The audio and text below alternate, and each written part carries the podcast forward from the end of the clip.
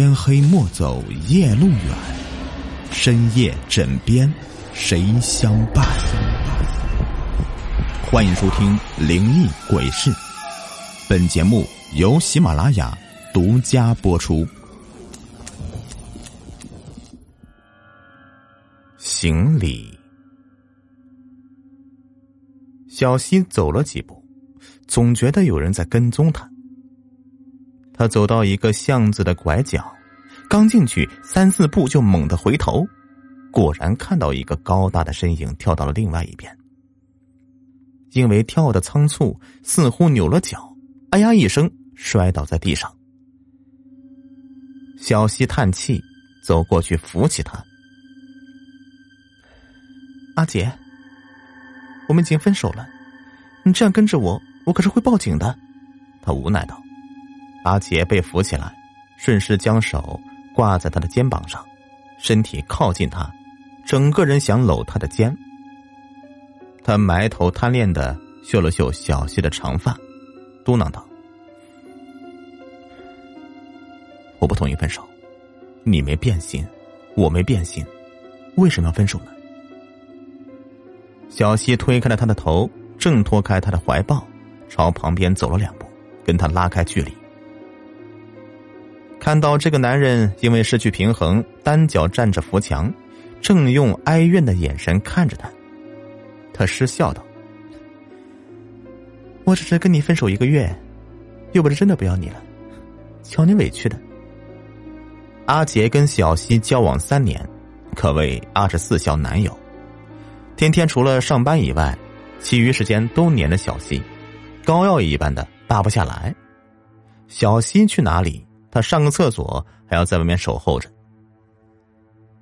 一开始甜蜜期，小西也就由他去了。可是今年开始，小西过了热恋期，脑袋没那么热了，就有些受不了他这般粘人的劲儿，经常会不耐烦，脾气暴躁起来，还会各种吵架。他跟阿杰说了很多次要有个人的空间，但是阿杰表面上同意，但是私底下还是一样的跟着他。他忍无可忍，提出两个人分手一个月，给他的私人空间放个长假。一开始阿姐是肯定不同意的，小西就说不同意那就真的分手。阿杰怕了，同意了。然而这才过了两天，阿杰就变成小西的背后灵，变态一样的跟着他。你不要再跟着我了，我们都需要一点私人空间。你就不能去找一下你那些朋友吗？小西说。阿杰眼睛闪了闪，小声嘟囔道：“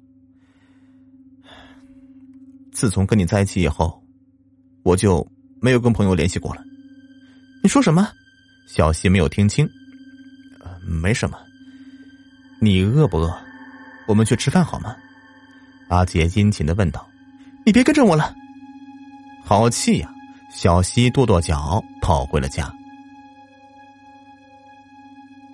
冰箱里没有食材了，他不想出门，委屈自己吃了碗泡面。看到外面的月色正好，他走到窗边欣赏了一会儿月亮。突然，他低头看到楼下有一个高大的身影正在看着他，目光灼灼。小西吓了一跳，再一看，是阿杰，气得他拉上窗帘。本来没想分手的。但是阿杰在分手之后的种种表现，他突然觉得这自由是一件多么美好的事情！不过看阿杰那个样子，和平分手应该是挺难的，怎么办呢？正好啊，这间单身公寓的租期快到了，公司也给他升了职，下周就要去总公司报道。小西决定搬家，趁白天阿杰上班的时候。第二天，他就找到了另外一套离这里几公里的房子，办好了手续。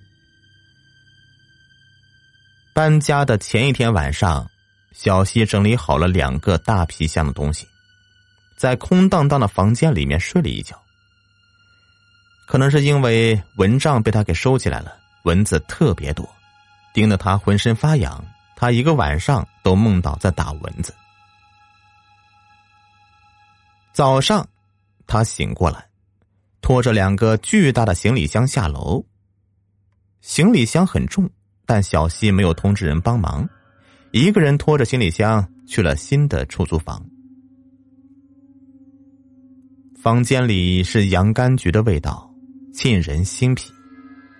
小西放下行李箱，先把冰箱打开通风，然后出门买菜，回来做饭，美美的吃了一顿，庆祝自己的新家和新的工作环境。然后到了晚上，他回到卧室，地上是两个巨大的行李箱，他打了个哈欠，想打开行李箱，把被子拿出来铺床，拉链刚刚拉开一条缝，一股恶臭。就从里面传了出来，怎么回事？他颤抖着手拉开拉链，抬起箱盖。箱子里面原本的东西不翼而飞，这里面躺着半个人，只有上半身，腰间血肉模糊。是阿杰，他静悄悄的躺在里面，表情是微笑的，好像在说：“你永远也别想甩开我。”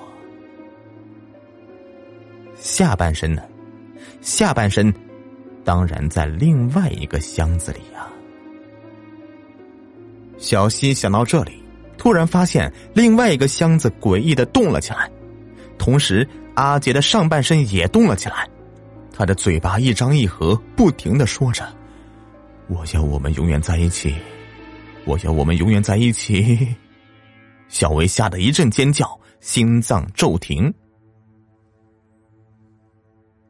几天之后，邻居发现对面屋子里传出了臭味于是报警。